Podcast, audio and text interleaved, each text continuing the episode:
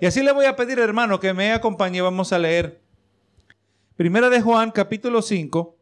Leemos del verso 1 en adelante. Leemos esta porción en el nombre del Padre, del Hijo y del Espíritu Santo. Amén. Todo aquel que cree que Jesús es el Cristo es nacido de Dios. Y todo aquel que ama al que engendró, ama también al que ha sido engendrado por él. En esto conocemos que amamos a los hijos de Dios cuando amamos a Dios y guardamos sus mandamientos, pues este es el amor, de, el amor a Dios, que guardemos sus mandamientos y sus mandamientos no son gravosos, porque todo lo que es nacido de Dios vence al mundo y esta es la victoria que ha vencido al mundo, nuestra fe. Vamos a orar por esta palabra, Señor. Me presento delante de ti una vez más Así reconociendo que tú eres el que ha dado esta oportunidad, tú nos has dado esta potestad, aleluya, de ser llamados hijos tuyos. Nos has permitido, Señor, congregarnos en esta noche. Mira cada uno de nuestros hermanos que ha determinado, que ha entendido, ha dado prioridad a lo que es congregarnos, Señor, el mandamiento que nos ha sido dado, un mandamiento que se nos da para nuestro bien, por cuanto la fe cristiana no se puede practicar en aislamiento, es dentro de este cuerpo cristiano, esta familia local, Señor, que se valida el testimonio de cada uno, Señor amado, de la misma manera, aquel que ande en desorden, tu palabra dice que tiene que ser corregido de su pecado. Y si no, Señor, puede ser excluido de la familia de la fe, por cuanto no representa tu nombre, por cuanto, Señor, tu nombre es lo más valioso que tenemos nosotros. El testimonio de tu grandeza expresado en nuestras vidas, Señor, es la más grande posesión que tenemos nosotros, esa comunión que tenemos con el Altísimo, Señor, y así pido que tú tomes el control de esta parte como lo has hecho desde el comienzo, Señor, que tú hables a cada una de nuestras vidas, Señor. Aquí somos simples instrumentos. Aquí, Señor, somos vasos que estamos para ser llenos, Señor. Estamos para aquí, aleluya, ser ministrados por la verdad de tu palabra. Gracias, Señor, te doy en esta hora por darme este privilegio de ser portador. Todo lo hago, Señor, para la gloria de tu nombre. Gracias en el nombre de Cristo Jesús. Amén y amén. El tema es en esta noche características del que vence al mundo. Características del que vence al mundo. Como ha sido, amén, característico de Juan a lo largo de esta epístola, bajo la inspiración del Espíritu, Juan, ¿qué viene haciendo, hermano? Juan continúa rayando líneas. Está rayando, gloria a Dios, límites. Está rayando fronteras, lugares hacia donde nosotros no debemos cruzar. Estas líneas están marcando una distinción entre una cosa y otra. Entre un hijo de Dios o un hijo de tinieblas. Entre uno que ama a Dios o uno que aborrece a su hermano. Bendito Jesús. Hermano, temprano en la epístola el apóstol Juan nos dijo el propósito de su carta. En primera de Juan 2.1 dijo el Señor, hijitos míos, estas cosas os escribo para que no pequéis. Y si alguno hubiere pecado, abogado tenemos para con el Padre, a Jesucristo el justo. Y ahora en esta última sección que estamos leyendo en esta epístola, Juan nos amplifica la razón por la cual él escribió la epístola. Ahora en el verso 13 de primera de Juan 5, nos dice, estas cosas os he escrito a vosotros que creéis en el nombre del Hijo de Dios, para que sepáis que tenéis vida eterna y para que creáis en el nombre del Hijo de Dios. Juan no quiere, hermano, que nadie esté engañado acerca de su salvación. Juan quiere que todos estemos bien claros en cuanto a lo que se puede, lo que se puede saber de uno mismo por medio de cuál es su relación al pecado, evaluando cómo nosotros tratamos al pecado, va a decir algo acerca de nuestra condición espiritual. Le voy a decir que en la vida espiritual no hay partido independiente, como en la política. O somos nosotros de la luz y confesamos el pecado, o somos de las tinieblas y escondemos o excusamos nuestro pecado. Nuestra actitud hacia el, hacia el pecado va claramente a mostrar a quiénes nosotros somos. Mire lo que dice Primero de Juan 1.8 dice, si decimos que no tenemos pecado, nos engañamos a nosotros mismos. Y la verdad no está en nosotros. Juan, hermano, no está tratando de pintar a nosotros un escenario espiritual, uno que sea artificial, uno que no corresponde a la realidad. Juan aclara, hermano, que en verdad todos nosotros pecamos. Y no solo eso, añade. Gloria a Jesús, verá en el verso que leímos, primero de Juan 2.1, que si alguno hubiere pecado, abogado tenemos. Tenemos, hermano, quien intercede por nosotros. Tenemos nuestro abogado, Jesucristo.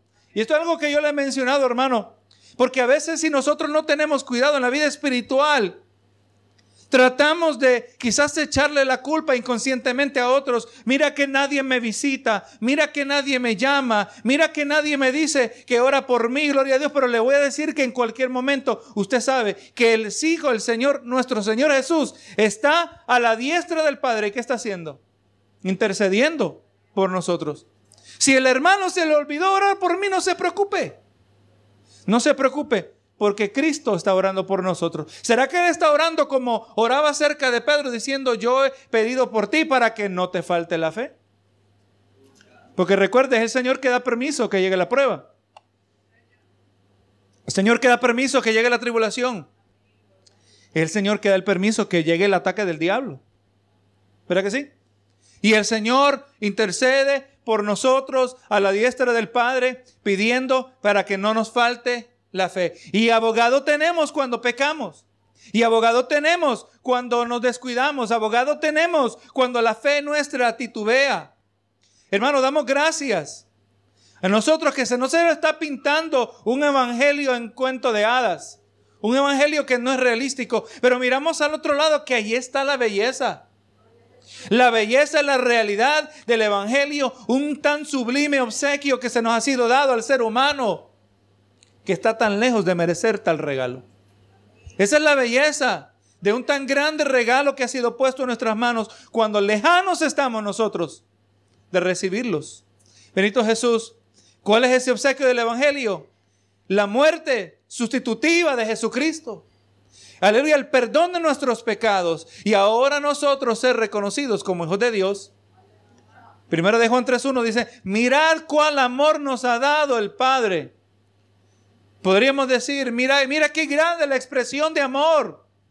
Que no solo podemos decir, agregar, no solo murió por nosotros, pero ahora dice, para que seamos llamados hijos de Dios. Por esto el mundo no, no nos conoce porque no le conoció a Él. Qué tremendo hermano. Esa es la belleza que nosotros tenemos que contemplar. Entre más clara sea nuestra condición como pecadores, redimidos delante del Señor, más nosotros podremos apreciar la grandeza y la misericordia de nuestro Salvador. Y ahora, hermano, en esta sección que estamos leyendo, Juan procede a brindarnos a nosotros aún más evidencia de lo que significa ser hijo de Dios. Pero ahora, hijo de Dios se define como uno que vence al mundo. A mí me gusta esa expresión, hermano.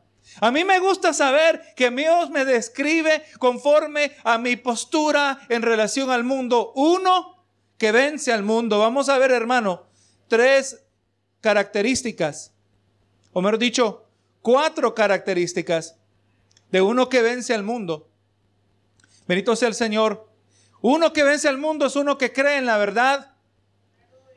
También es uno que ama a otros. Uno que practica la obediencia sin desgastarse, es uno que tiene victoria, que no origina en sí mismo. Eso es lo que vamos a mirar las características de uno que vence al mundo. Y ahora nos vamos al, al texto que leímos. Gloria a Dios dice, todo aquel que cree que Jesús es el Cristo es nacido de Dios. El creer en Cristo, hermano, el creer en Dios no es tan simple y superficial como muchos piensan que es. Creer en Cristo es algo, es una de las, es algo de profundas y serias implicaciones. El creer en Cristo es algo que llega a, a tal grado que solo uno que ha nacido de Dios lo puede hacer. Uno que ha nacido de Dios es el único que puede creer en Cristo. Creer en Cristo no es el simple reconocer eh, de un dato que antes nosotros ignorábamos. Como Gloria a Jesús, vamos a estar mirando. El creer en Cristo es el ascenso de la mente, es la elevación del intelecto humano a reconocer y a reaccionar a quizás la más profunda realidad que nosotros podamos saber. ¿Cuál es esa? Que Jesús es el Cristo. Jesús es el Cristo. Creer que Jesús es el Cristo significa en nuestra mente elevada al más alto nivel que habíamos alcanzado. Santiago, hablando de este asunto, de creer, nos brinda un poco de claridad en el asunto. En Santiago 2.19 dice, tú crees que, que Dios es uno, bien haces. También los demonios creen y tiemblan. Obviamente, este verso nos trae claridad, nos muestra que nosotros vamos a creer en Cristo, pero nosotros no vamos a creer de la misma manera que creen los demonios. No, yo creo que podríamos decir que no existe ningún demonio ateo, ¿verdad? Creen en la existencia de Dios. Es más, podemos añadir, hermano, que los demonios muchas veces tienen una mejor comprensión de doctrina cristiana que muchos cristianos. Y así también podemos decir que es posible reconocer y a nosotros personalmente y afirmar doctrina ortodoxa, doctrina reconocida como parte del verdadero evangelio a lo largo de la historia de la iglesia y todavía no creer en Cristo. Es posible usted participar de toda declaración doctrinal y estar 100% teológicamente correcto y eso no garantiza que creemos en Cristo. Bendito sea el Señor. Porque creer en Cristo significa una vida transformada. Una vida que ha pasado de tinieblas a luz. Los demonios obviamente no creen de esa misma manera, ¿verdad? Creen, aleluya, en, que en la existencia de Dios. Aún creen que Jesús es el Hijo de Dios. ¿No recuerda usted las declaraciones que hacía aquella, mucha, aquella mujer que era divina? Y que Pablo después de unos días, aunque ella no estaba mintiendo, lo que ella decía acerca de Pablo era correcto y que él venía de parte de Dios. Pero Pablo eventualmente reprendió el demonio y el demonio que, que la usaba ella en lo que era la adivinación, ¿verdad? Se fue. Los demonios tienen más comprensión, hermano, de la verdad a tal grado que saben cómo trastornar, trastornarla. Pero eso a ellos no los hace hijos de Dios, ¿verdad que sí? Eso a ellos no los constituye un hijo de luz, sino son hijos de tinieblas. Así que hermano, creer en Cristo, cuando decimos todo aquel que cree que Jesús es el Cristo, estamos hablando de todo aquel que tiene una posesión de, de aleluya, de una fe que ha transformado su vida, gloria a Jesús. Y este dice es nacido de Dios. Dice, y todo aquel que ama al que engendró, ama también al que ha sido engendrado por él. Así que por consecuente, hermano, el que ha nacido de nuevo automáticamente posee una conexión con todo aquel que ha sido partícipe de la misma transformación. Si usted se recuerda la semana pasada, en esta misma epístola, en los versos anteriores del capítulo 4, Hablábamos de ese amor perfecto al cual nosotros hemos sido expuestos. Ese amor perfecto que no origina en este mundo. Ese amor perfecto que solo puede originar en Dios. Y que es imposible que una persona eh, sobre cuya vida ha sido aplicado ese amor perfecto y esa persona no ser transformada. Y esa persona no reflejar ese mismo amor perfecto. Porque si usted comprende cómo Dios lo ama a usted, por naturaleza, habiendo sido un nacido de nuevo, vamos a amar a otros. Y aquí está diciendo Juan en este verso que leímos, que todo aquel que ama, al que engendró, ama también al que ha sido engendrado por él. Hermano, todo el que ha sido engendrado todo el que ha nacido de Dios, ese nuevo nacimiento, esa obra del Espíritu Santo en la vida del creyente, automáticamente se nos dice que hay una conexión que se llama amor. No nos debe sorprender esta afirmación, Por cuanto todo esto es la obra del mismo Espíritu Santo que mora dentro de cada, de cada creyente. Santiago nos habla del opuesto. Y dice, ¿de dónde vienen las guerras y los pleitos entre vosotros? De vuestras propias concupiscencias de vuestros propios desórdenes, de vuestros propios desenfrenos, de vuestro propio, de vuestra propia carnalidad. Si ustedes pasan peleando, es porque son carnales, está diciendo Santiago en esencia. Pero si ustedes hermanos, volvemos a Juan, se aman. Si ustedes aman al que engendró, usted también va a amar a todo aquel que ha sido engendrado por Dios.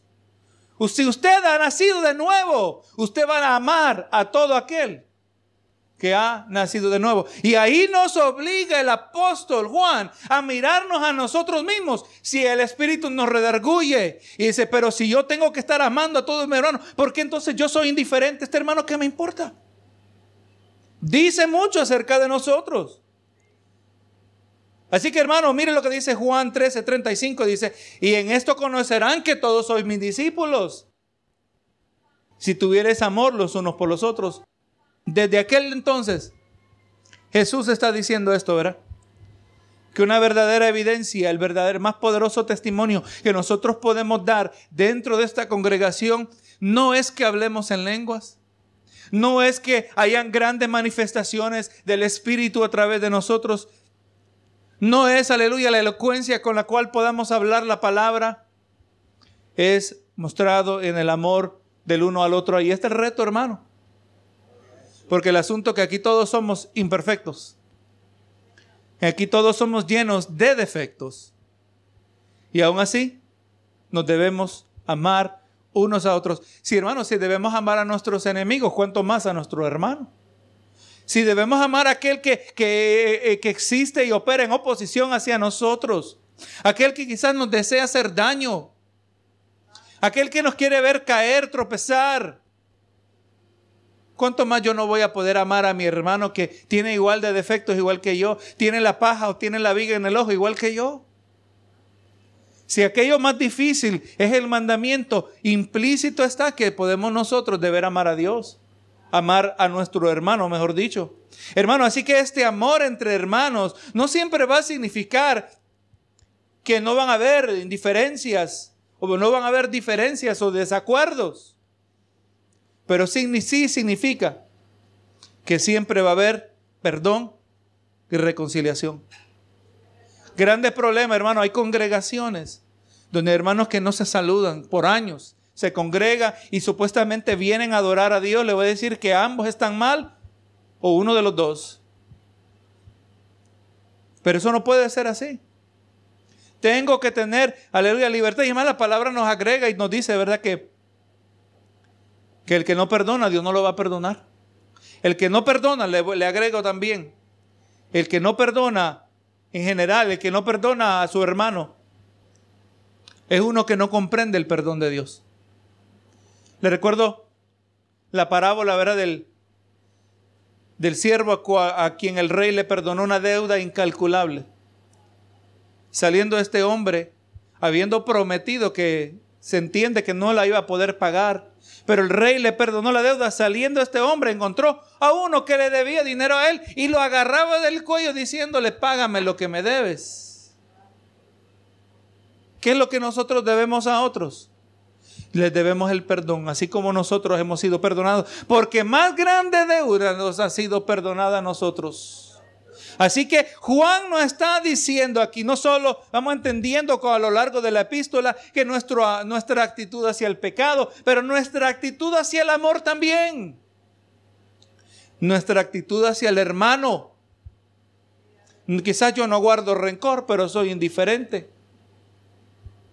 Si yo no, quizás no guardo rencor, pero soy desinteresado. Cuando hermano, Póngase a pensar, estas caras que son tan familiares a nosotros, no nos debe sorprender que anhelemos verlas al otro lado de esta vida. Que allá en el cielo nos vamos a abrazar. Que allá en el cielo nos vamos a regocijar diciendo, hermanos, lo logramos. Lo logramos tú y yo. Tu amor me ayudó a mí a marchar hacia adelante. Y yo te amo a ti en retorno. Así debe ser, hermano. Pero ¿cómo voy a pensar que yo me voy a estar regocijando con el cielo, con el hermano que nunca me importó su vida? Juan nos está trayendo aquí un ultimátum, un ultimátum, hermano, que debemos evaluar nosotros. Está rayando otra línea que estemos seguros nosotros a cuál lado nos encontramos. Porque el que ama al que engendró, el que ama a Dios, el que engendra, el que produce nueva vida, también debe amar a aquel que ha sido engendrado por él. El amor, gloria a Jesús, es algo que se va aprendiendo. Así que hermano, un hijo de Dios, uno que ha vencido al mundo, vamos mirando que es uno que cree en la verdad acerca de Jesucristo. Es uno que, ahora el verso 2, continuamos viendo conectado al verso 1, ama a otros. Dice, en esto conocemos que amamos a los hijos de Dios, cuando amamos a Dios y guardamos sus mandamientos. En esto conocemos que amamos a los hijos de Dios. O sea, con esta expresión eh, eh, podemos entender que, que la evaluación de nuestro amor a los hijos de Dios no es algo que es basado en nuestra propia opinión. No podemos venir y decir, yo amo. Yo amo el otro día. Yo le regalé cinco pesos al hermano. Yo amo. El otro día me acordé, el año pasado oré por el hermano. Yo amo. No hermano. El amor el verdadero amor que, debe haber en nosotros no es uno que se debe evaluar en nuestra propia opinión.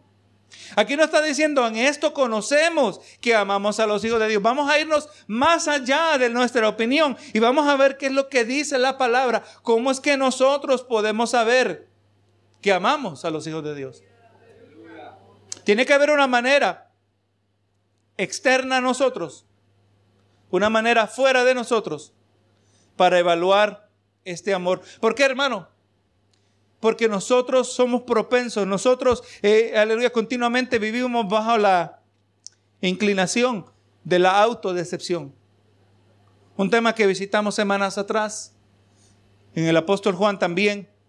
Nosotros somos capaces de engañarnos a nosotros mismos. Le recuerdo lo que te hablamos, ¿verdad? Uno dice, mira, eh, mira el otro, eh, Mateo capítulo 7, donde Dice, no juzguéis para que no seáis juzgados. Y yo aquí criticando al hermano por la paja que tiene en el ojo y yo no puedo ver la viga que sale de mi propio ojo.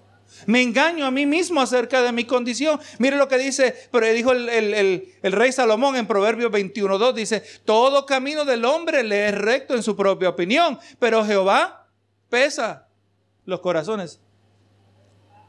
En la carretera nosotros somos el mejor chofer del mundo. Y todo mundo es el que no sabe manejar. ¿Cree que sí? Y cuando sí no nos manejamos muy bien, discúlpeme chofer, es que, hoy, hoy, es un día, estoy, estaba descuidadito, pero yo soy buen chofer. El defectuoso siempre es el otro, no yo. En mi propia opinión, todo camino que yo voy es recto. Claro, cuando no me evalúo con la palabra del Señor.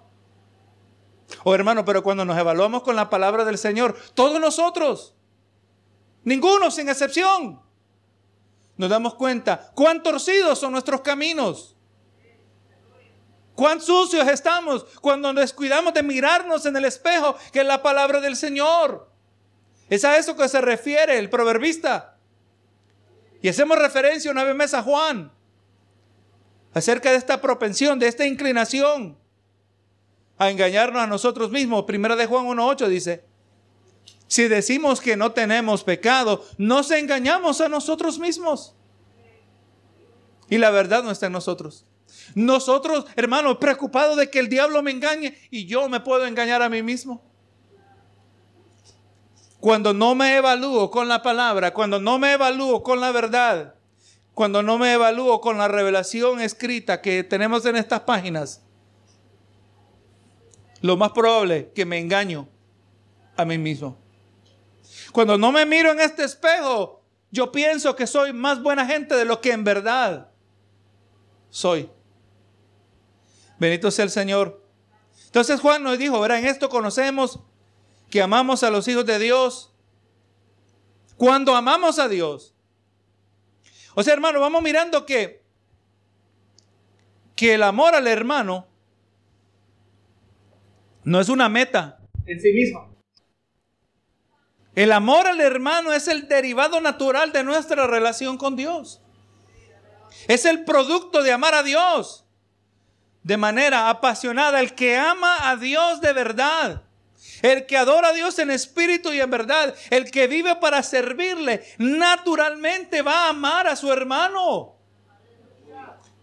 Amamos tanto a Dios que naturalmente amamos a todo aquel que tiene la misma relación con Él.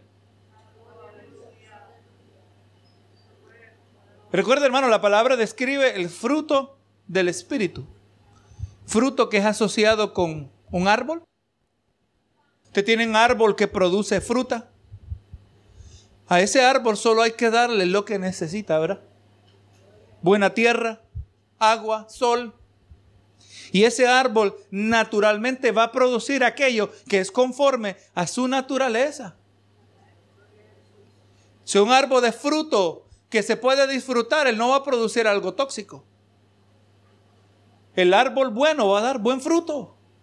Así también un hijo de Dios, uno que ha nacido de nuevo, uno que ha nacido de manera sobrenatural cuando se le da lo que necesita, cuando se le da la comunión en la familia de la fe, cuando se le habla de ese amor de Dios, cuando se demuestra, cuando se le enseña la palabra, cuando se le modela la palabra, naturalmente va a producir fruto. Y el amor se multiplica. Llega un nuevo miembro a la familia de la fe y a otra persona más que podemos amar.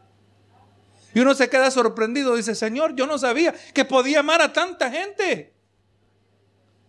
Gente que hasta no era de mi propia sangre, de mi propio apellido, pero los considero genuinamente mi familia, porque naturalmente la meta, recuerden, no es amar al hermano, la meta es amar a Dios, pero el amar al hermano es el producto natural de amar a Dios de verdad.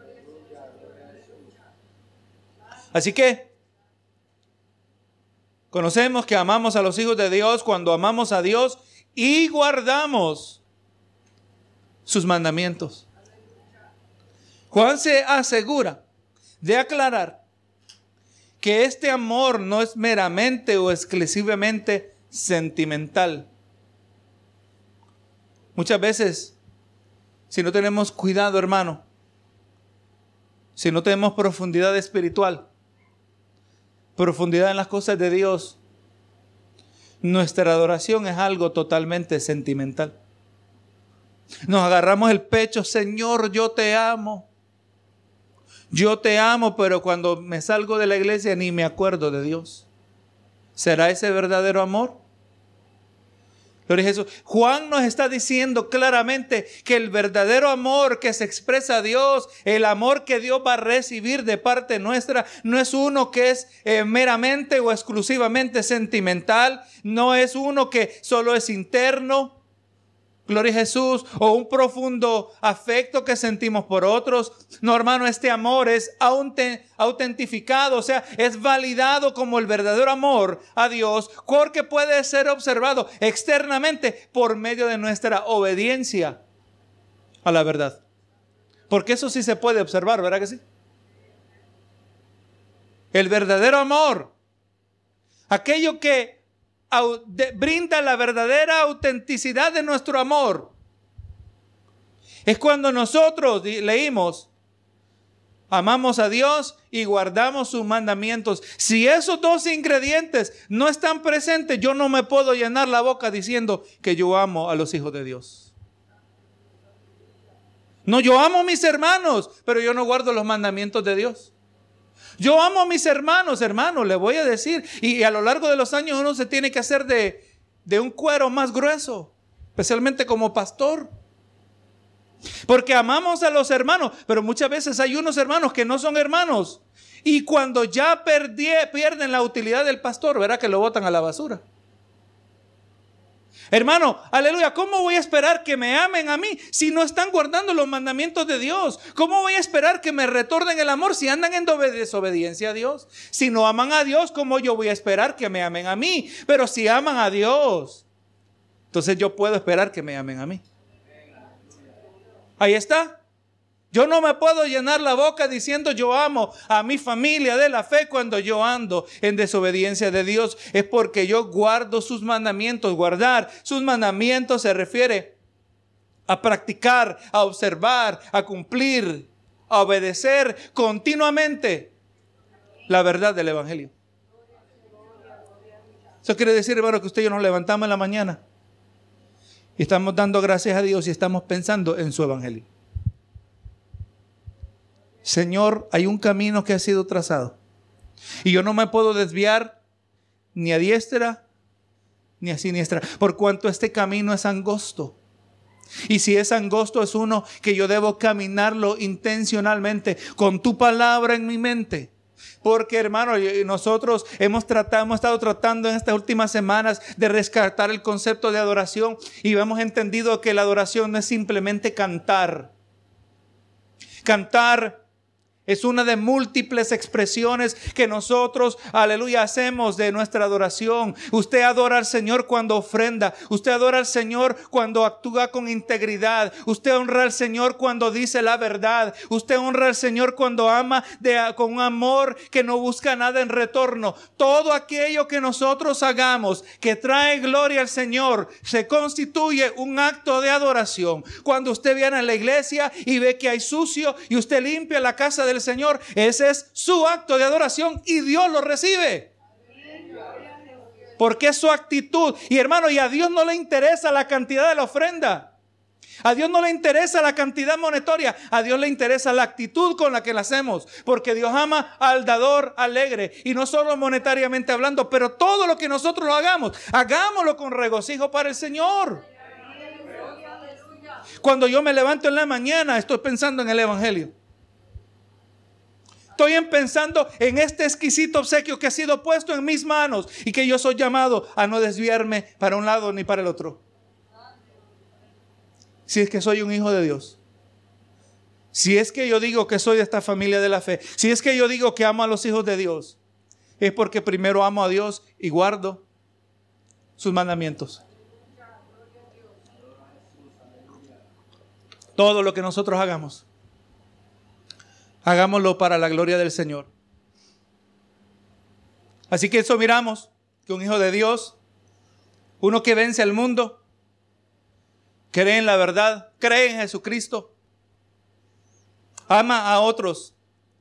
Y ahora tercero, demuestra obediencia sin desgaste. Verso 3. Pues este es el amor a Dios Dice que guardamos sus, que guardemos sus mandamientos. Ahora, Juan, hermano, una vez más vuelve a repetirnos la naturaleza del amor de Dios. Por eso a Juan se le conoce como el discípulo del amor. ¿Cuántas veces ha sobresalido este tema a lo largo de esta corta epístola? Saturada está. Y Juan continúa expandiendo y expandiendo nuestra noción, nuestra idea de lo que es el verdadero amor. Pues este es el amor a Dios, dice que guardemos sus mandamientos. El amor, hermano, que es caracterizado por obediencia.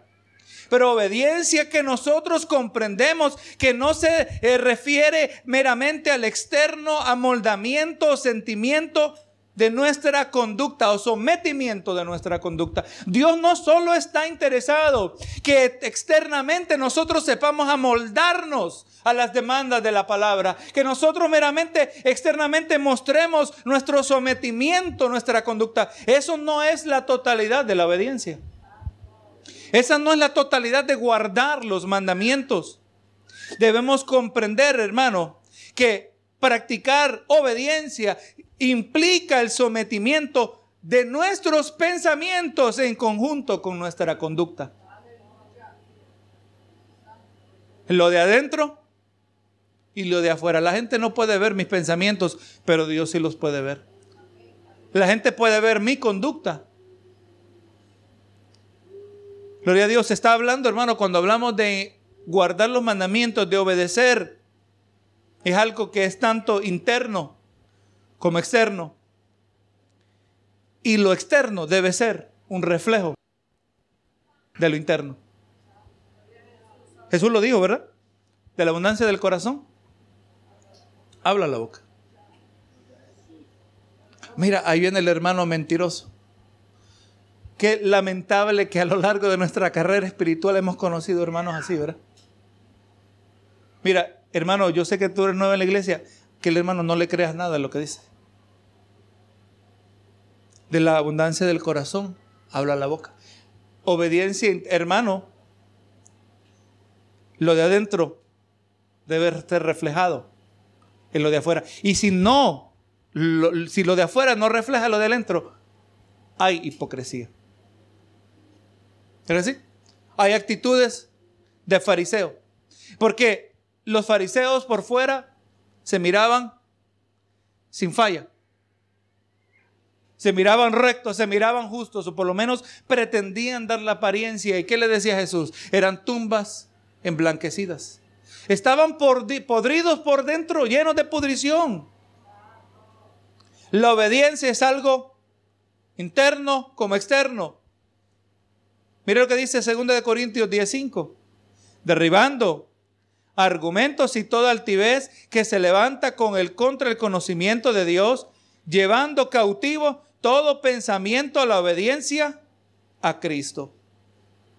Ahí no está diciendo que los pensamientos tienen que someterse a obediencia a Cristo. Pero que sí, esa es la obediencia, guardar los mandamientos, someter la mente. Mateo 22, 37 dice, Jesús le dijo, amarás al Señor, tu Dios, con todo tu corazón, con toda tu alma y con toda tu mente. Está hablando de la totalidad de quienes nosotros somos. Eso es lo que significa guardar los mandamientos. El amor a Dios es guardar sus mandamientos, practicar obediencia interna y externa. Y todavía continúa el apóstol. Y sus mandamientos que no son gravosos. Cuando nosotros reconocemos, hermano, que el nuevo nacimiento es el producto del diseño de Dios. No nos debe sorprender que la obediencia que Dios exige de nosotros no es necesariamente, eh, no necesariamente se convierte en una carga que no podamos llevar. Hermano, cuando la palabra dice que algo tenemos que hacer, es porque lo podemos hacer en Cristo. Lo dijo, lo dijo Pablo, ¿verdad? Todo lo puedo en Cristo que me fortalece. Todo en cuanto a lo que Cristo demanda de mí, no todo lo que yo me determine. Colocamos ese, ese verso en su contexto. Hermano, en este nuevo nacimiento, en la regeneración, Fuimos vueltos a nacer con una nueva capacidad para obedecer, una nueva inclinación al sometimiento. Una de las cosas que Dios ha hecho en nosotros, hermanos, que no solo nos liberó de la esclavitud del pecado, pero nos dio libertad para no pecar. Ahora usted y yo tenemos la oportunidad de no pecar. Cuando la tentación viene, tenemos la oportunidad para no pecar contra Dios. De acuerdo a Santiago, cuando viene la tentación, ¿qué hacemos nosotros? Huimos de ella. No somos llamados a resistir la tentación. Dios nos ha dado libertad para no pecar. Así que hermano, ¿qué pasa? Los mandamientos de Dios en aquel que ha nacido de nuevo, en aquel que ama a Dios, en aquel que guarda sus mandamientos. Los mandamientos de Dios no son gravosos, no son excesivamente pesados. Algo que es excesivo de peso nos va a desgastar muy rápido, ¿verdad que sí? Hermano, el desgaste excesivo viene cuando algo es usado contrario a su diseño. Solo mire las llantas de un vehículo, ¿verdad que sí? Están determinadas que cierta superficie de la llanta es la que va a estar en contacto con la tierra, con la carretera. Pero si el carro está mal alineado, sus llantas, la llanta se desgasta de manera prematura. Cuando nosotros tratamos de vivir la vida cristiana, aleluya, a nuestra propia manera, bajo nuestras propias fuerzas, vamos a colapsar.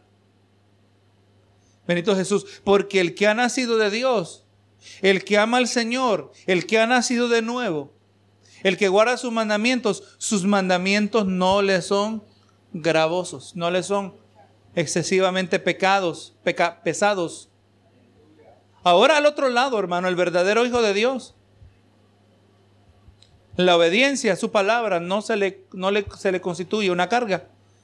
En Mateo 11:30 dice Hijo Jesús, porque mi yugo es fácil y ligera mi carga. Hermano, los mandamientos de Dios no son gravosos. La carga es ligera. ¿Sabe por qué es ligera? Porque nuestra vida se vive bajo el poder del Espíritu Santo. ¿Cuántas veces, hermano, usted ha dicho, Señor, yo no sé cómo yo pude llegar al otro lado? Yo no sé cómo pude aguantar tanto tiempo. No sé cómo pude continuar en esta carrera. Y ahora miro hacia atrás y yo digo, Señor, yo sé que esto fue por tu, por tu poder, por tu presencia en mi vida. Tú el que me sustenta, el que me alienta, el que me da fuerza cuando débil estoy. Porque cuando el Señor, su Espíritu está dentro de nosotros, sus mandamientos no son gravosos, hermano. El yugo se vuelve fácil cuando la vida cristiana se vive dentro del poder del Espíritu Santo. Esa debe ser la costumbre, esa debe ser la práctica. Recuerde, hermano, hemos estado mirando, terminando la epístola de los Gálatas, donde el apóstol decía a los hermanos en Galacia que el que siembra de una manera va a colectar, va a cosechar una cierta calidad de fe, de vida, mejor dicho. Que siembra para la carne va a cosechar corrupción, pudrición, descomposición, deterioro. Eso es lo que dice Pablo, el que siembra para la carne va a cosechar una vida que se va deteriorando. Pero el que siembra para el Espíritu va a cosechar vida eterna. La vida eterna comenzó cuando hicimos profesión de fe que dio evidencia de que era auténtica, un auténtico arrepentimiento, una vida transformada, un nuevo nacimiento. Ahí comenzó una nueva calidad de vida. Hemos pasado de muerte a vida. Ahora está el fruto del Espíritu, el gozo. Hermano, ¿cómo, ¿cómo no es posible que la carga se aliviane cuando yo tengo gozo? ¿Cómo es posible que mi carga no se aliviane cuando yo tengo la paz de Cristo? Cuando yo tengo paciencia. Póngase a ver cómo el fruto del Espíritu, esas virtudes que vienen de parte de Dios, que deben brotar naturalmente en aquel que se está alimentando, ¿cómo es que la carga no se va a aliviar? Si más bien lo que las pruebas nos hacen a nosotros, que nos vuelven más fuertes. Aquello que el enemigo designó para destruirnos es lo que nos termina acercando más a Dios. Así que el, verdad, el que ha nacido de Dios, el que vence al mundo, no va a experimentar. Gloria a Jesús, no va a experimentar obediencia con un desgaste, hermano. O sea, va a tener obediencia sin desgaste. El Señor nos fortalece. Aquel que vence al mundo, y aquí el cuarto y el último. El que vence al mundo es uno que entiende, que entendemos que la victoria no origina en nosotros, no es por nosotros que somos victoriosos. Mire el verso 4. Porque todo lo que es nacido de Dios vence al mundo. O sea, la victoria sobre el mundo es el efecto natural de haber nacido de Dios. Pues escuche bien eso. Porque todo lo que es nacido de Dios, por definición, vence al mundo. En otro lugar nos dijo Pablo, en Cristo somos más que vencedores. En Cristo.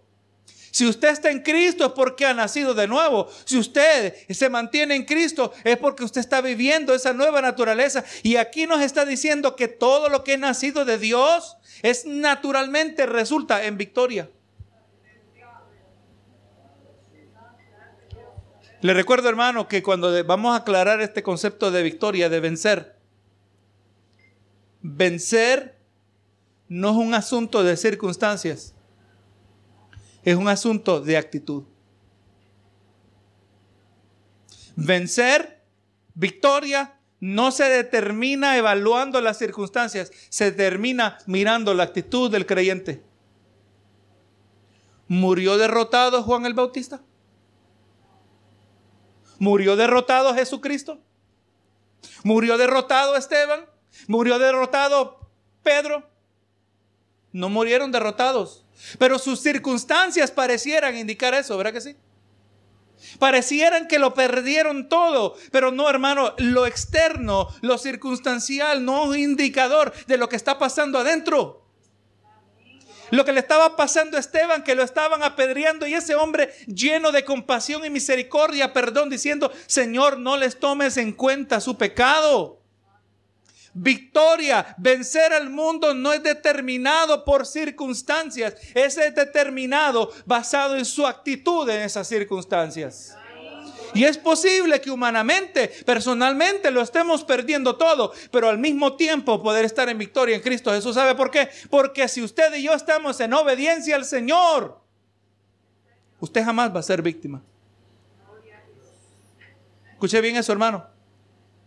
Mientras el creyente vive dentro de la voluntad de Dios, pase lo que pase, jamás será víctima, sino será victorioso. Eso es tremendo, hermano. Llegar a comprender, porque todo lo que es nacido de Dios vence al mundo.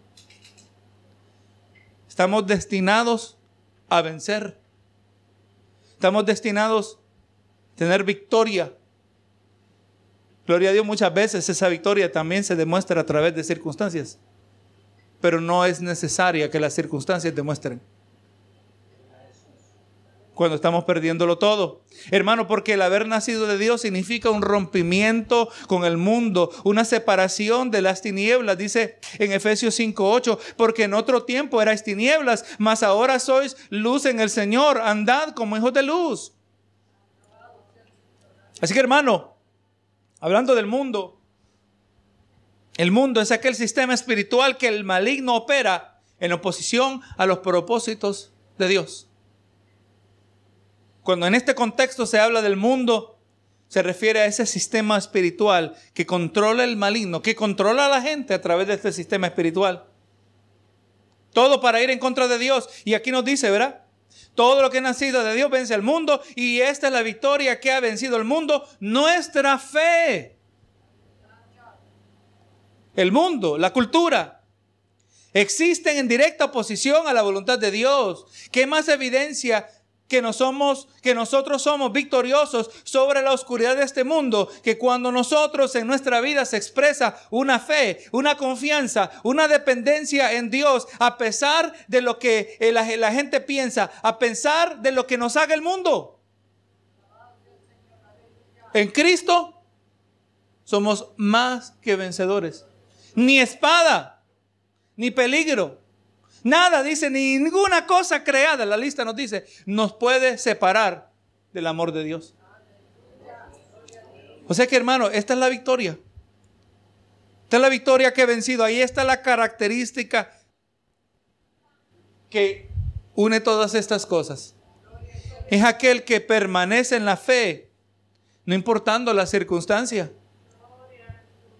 Primera Tesalonicenses 5:5 dice, porque todos vosotros sois hijos de luz e hijos del día, no somos de la noche ni de las tinieblas.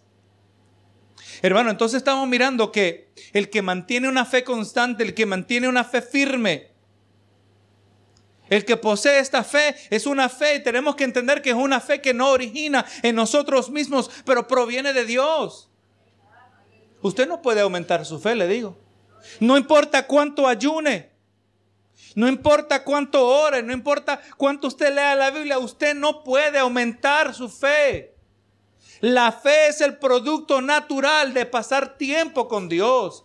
Y es posible yo parar, pasar un día entero ayunando y no pasar nada de tiempo con Dios. Es la calidad de lo que yo estoy brindando. Es la autenticidad de lo que yo estoy haciendo. Es la motivación con que yo hago las cosas. Lo hago para que me miren. Lo hago para impresionar. Eso no va a garantizar que en mi vida va a haber fe. Yo no puedo aumentar la fe, pero cuando yo sinceramente me acerco a Dios, sea en la oración, sea meditando en su palabra, en mi diario vivir,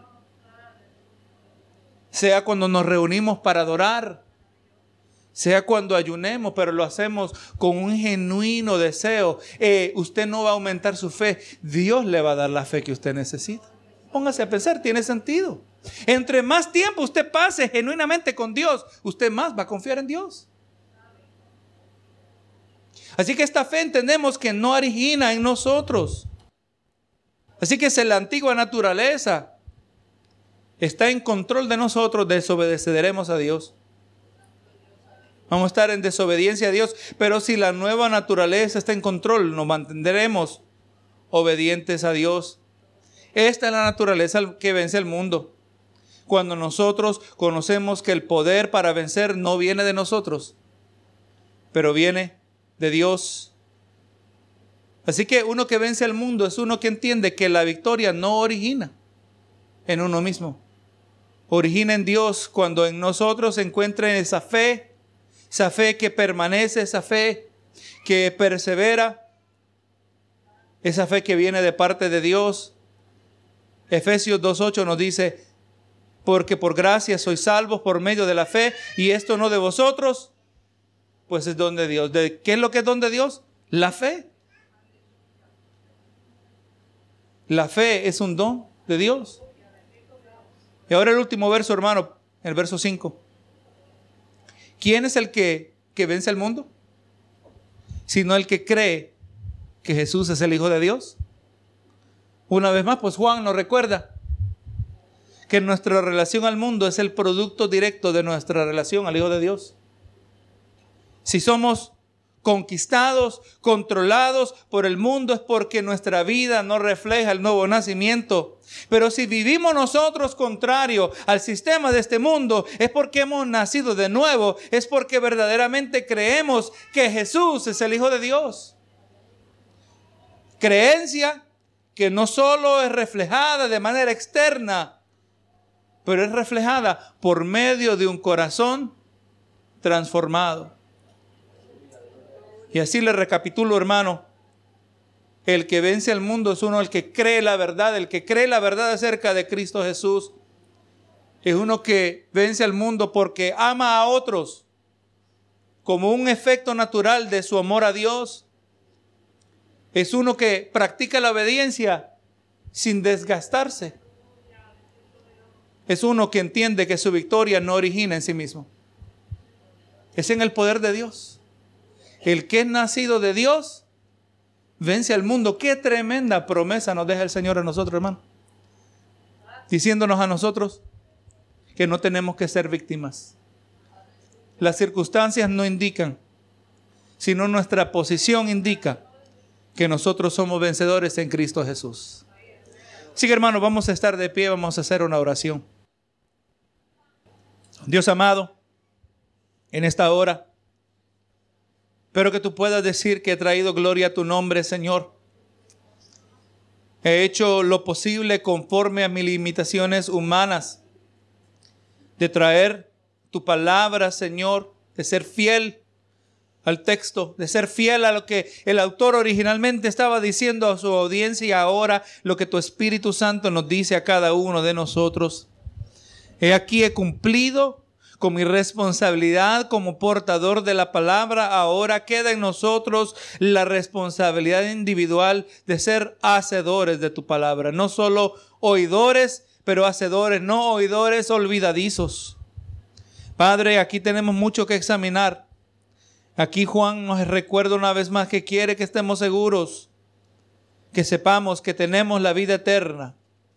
Aleluya. Y claramente nos ha rayado lo que distingue a un hijo de Dios y un hijo de tinieblas. Señor amado, gracias te doy por este inmenso privilegio que me has dado de traer tu palabra y también de dirigirme a un pueblo que tiene hambre de tu verdad. Señor, que produzca fruto en abundancia, fruto del cual todos podamos ser partícipes. Señor, gracias te doy por cada hermano aquí presente y así también nuestros hermanos que se han conectado con nosotros. Gracias, Señor, te doy. Y así, Padre Santo, te doy gracias y te lo pido todo en el nombre de Cristo Jesús. Amén y amén.